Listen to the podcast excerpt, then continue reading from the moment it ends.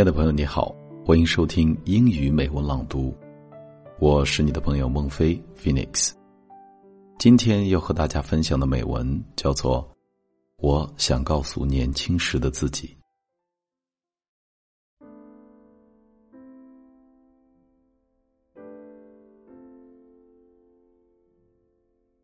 Looking back at my younger years, I am sometimes amazed at how life has turned out.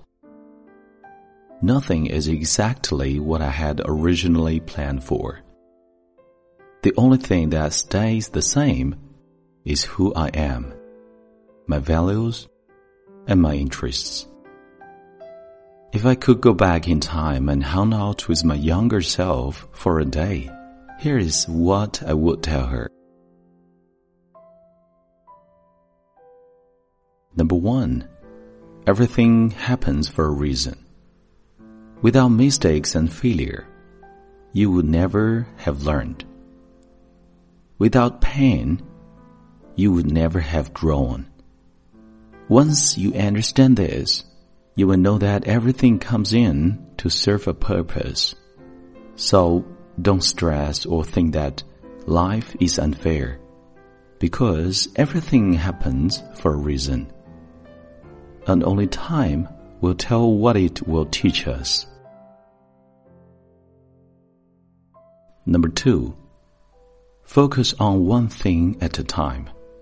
You can have it all, but not all at once. It is not surprising that many of us are doing too many things at once. We need to make ends meet but if you are working three jobs at a time, it is not likely that you will succeed at any of them. You have to keep your eyes on the big picture. You have to ask yourself, what exactly do you want to achieve for the next 10 years? Focus on one thing at a time. Achieve your goals one by one. Number three, you can plan ahead but your plan will definitely change when the time comes. You can plan ahead because sometimes planning ahead can give you a clearer direction of where you want to go. However, plans will almost always change, so be prepared. Number four, trust your instincts. Don't worry too much about the decision you have to make. Just do what feels right. You know what you want. You might consult other people. But deep down, you know what you want. Do what makes you happy. Because at the end of the day, even if you follow logic, you will want to quit and follow your heart. Number five, it's okay to unsure about your purpose in life. You might be graduating or have hit a turning point with your career. You might feel a bit lost and unsure of where to go. It's okay.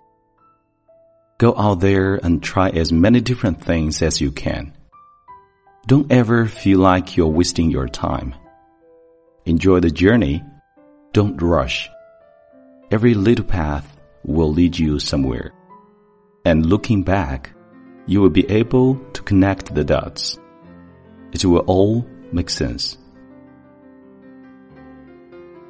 Number six, don't try too hard with people. Don't worry if you feel like it's hard to make new friends. Just be yourself and be as open as you can. It might take a while until you find new best friends and a mate for life. But when you do, you will know it. It's not hard work. So just do your thing and be yourself. Number seven, take a leap of faith in your life. You've got nothing to lose but everything to gain. If you fail, you will become smarter. If you succeed, you will gain even more self-confidence and the emotional and financial rewards. See life as a progressive journey and you will most certainly achieve anything you set your mind to.